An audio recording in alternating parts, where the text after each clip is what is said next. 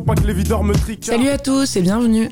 L'émission c'est Encycli, moi c'est Marianne et ça se passe toutes les semaines sur Cause Commune, fréquence 93.1. 2 mètres 10, 5 lando, un bon morceau, mais ce soir c'est sûr qu'on aura de bons morceaux. Pendant 15 minutes, je vais vous parler de musique de manière subjective et parfois intense, suivant des cycles organisés autour d'une thématique commune à chaque mois un nouveau cycle, divisé en quatre épisodes complémentaires qui forment un tout. Cette semaine, on parle du morceau Bittersweet Symphony du groupe anglais The Verve, sorti en 1997. Et c'est le troisième volet d'un cycle en quatre temps consacré aux Rolling Stones. Du blues, du rock, des censures, des libertés et des légendes, des influences des Stones jusqu'à leur retentissement dans la musique actuelle.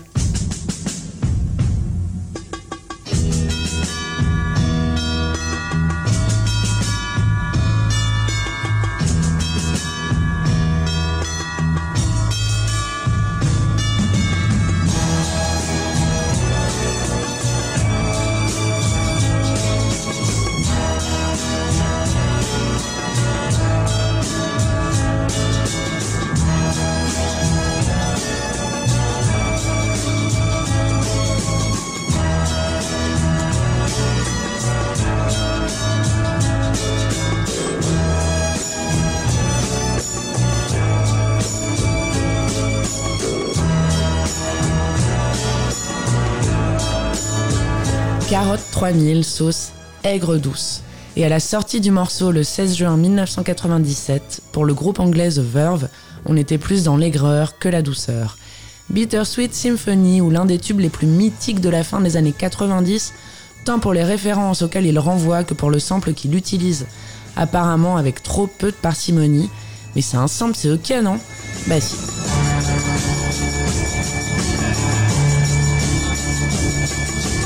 Le thème du morceau, on le connaît par cœur, comme toute une génération. Les cordes dès le départ, répétitives mais jamais lassantes. Les nappes à l'arrière qui arrivent crescendo pour amorcer une montée rapide qui lance la batterie. Et dix secondes plus tard, Richard Ashcroft qui commence à chanter. C'était la claque en 97, la grosse foudre, et ça l'est toujours depuis. À 10 ans, on était loin de se douter du bordel que ça avait généré.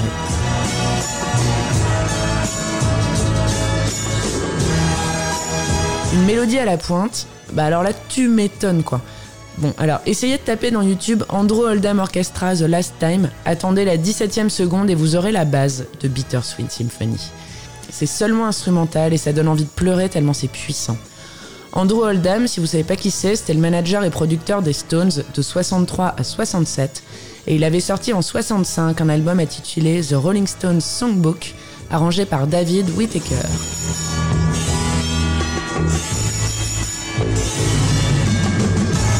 C'est grâce à ce dernier que les cordes du morceau sont celles qu'elles sont, donc fantastiques.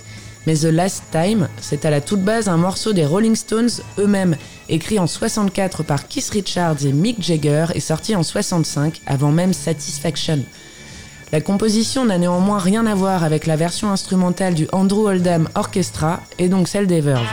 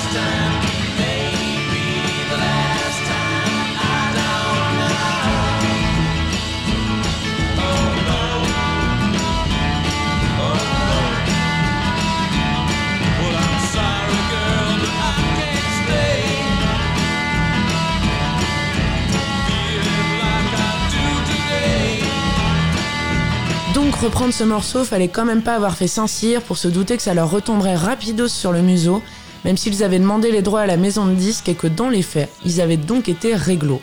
Alors on ne dit pas que Richard Ashcroft et sa bande sont nés de la dernière pluie, loin de là. En revanche, ils n'avaient pas anticipé leur bataille perdue d'avance contre Satan, une raclure de bidet de première facture nommée Allen Klein, businessman américain et directeur de la maison de disques ABKCO Records, celle des Stones jusqu'en 71, et c'est ça le nœud. Parce que ce mec, il est mort en 2009, mais il a surtout achevé les années 60 et la musique de l'époque d'un coup de guillotine.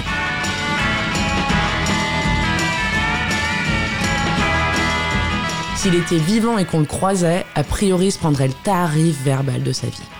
Voici le déroulé. Alors après avoir canne les Beatles en 1970 en faisant arranger les morceaux de Let It Be par Phil Spector sans consulter McCartney, il précipitera par ce biais la séparation officielle du groupe. Ils étaient en plus à l'époque faiblards et paumés suite à la mort de Brian Epstein, leur ancien manager. Il n'en restera pas là dans la fisse de puterie puisqu'il décidera en 71 de détourner les fonds d'un concert de charité pour le Bangladesh organisé par George Harrison. No limite le gars quoi. Paul McCartney s'était dès le départ opposé à l'arrivée de Klein, ça s'appelle le flair.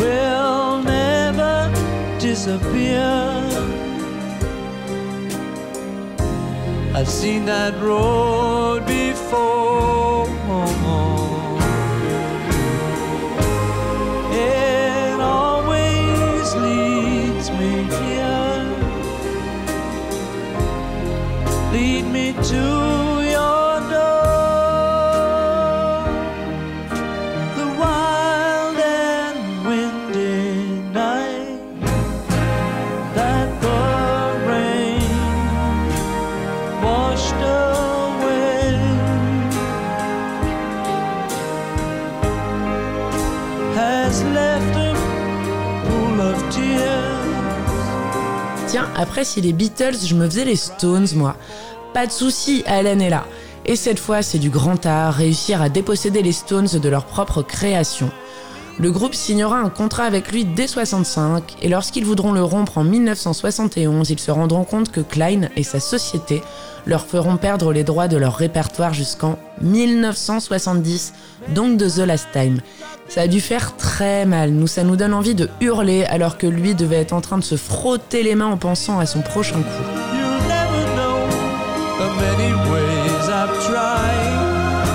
Tiens, si après les Beatles et les Stones, je me faisais les Verve, moi. Vas-y, mon gars, l'Angleterre te tend les bras. Le 16 juin 97, alors que le groupe The Verve allait pulvériser les charts avec Bittersweet Symphony comme nouveau tube Britpop, Alan Klein devait être en pleine bourre en pensant à toute sa thune.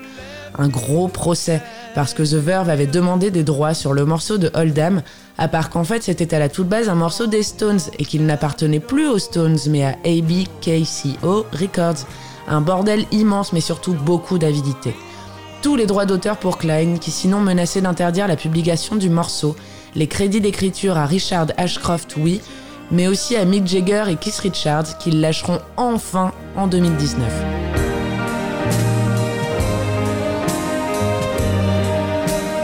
Un calvaire, une aberration, mais pourtant ce morceau, Bittersweet Symphony, c'est une institution. L'un de ceux sur lesquels on ne transigera jamais, évidemment, avec Wonderwall. Celui qui a la particularité de nous donner envie de mater le clip, qui est formidable et hommage à Massive Attack, puis un film, Sex Intention, parce que c'est le point final de la bande originale, avant d'aller nous offrir des Wallabies de chez Clarks, puis de marcher dans les rues de Londres en espérant très fort y croiser Richard Ashcroft ou son sosie.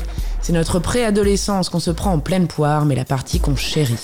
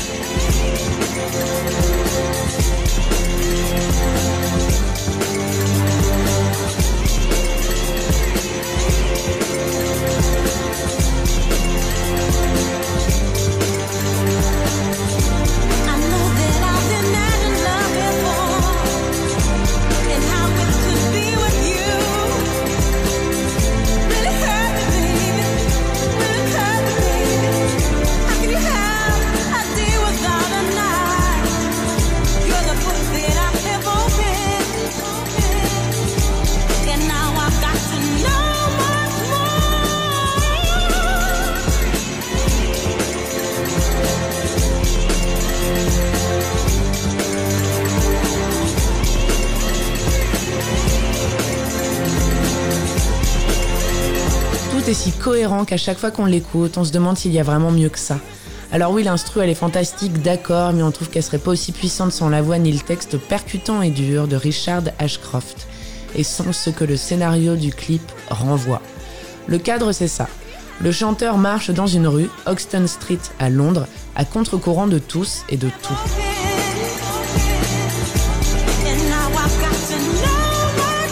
Physiquement, il se cogne à tous ceux TOUS, CEX et tous ceux TOUT, CE qu'il croise.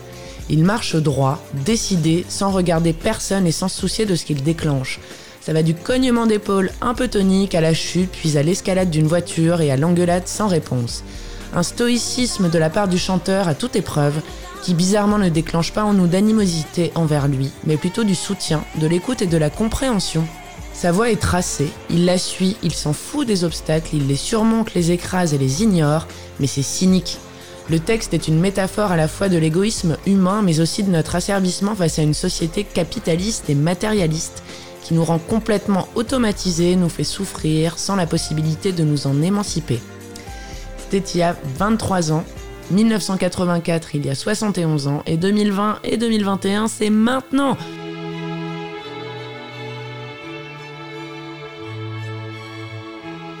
La vie à la fois douce et amère pendant laquelle notre goal est de joindre les deux bouts, nous rendant esclaves de l'argent et nous dirigeant ensuite tranquillement et logiquement vers la mort, fataliste mais lucide, puisqu'il parle de son père mort subitement après une carrière qu'il détestait.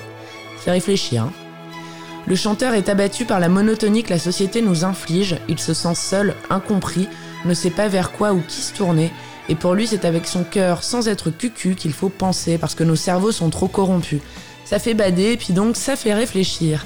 Et ironie du sort, en plus de toute l'histoire juridique et vénale du morceau en lui-même, Nike utilisera le morceau pour l'une de ses pubs avec l'accord non pas de The Verve mais de Allen Klein, le gros vénal, et Richard Ashcroft reversera tous ses gains à la Croix-Rouge. Aucune incohérence donc.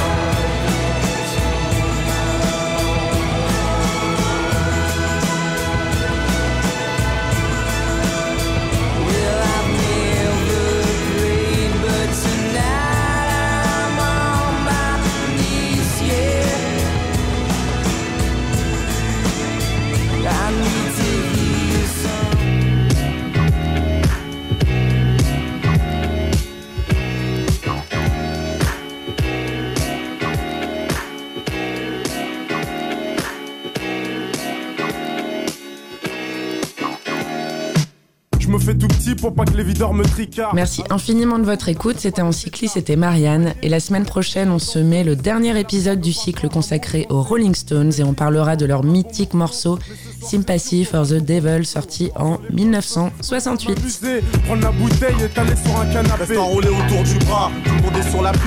Ça se passera toujours sur Cause Commune et donc toujours sur 93.1.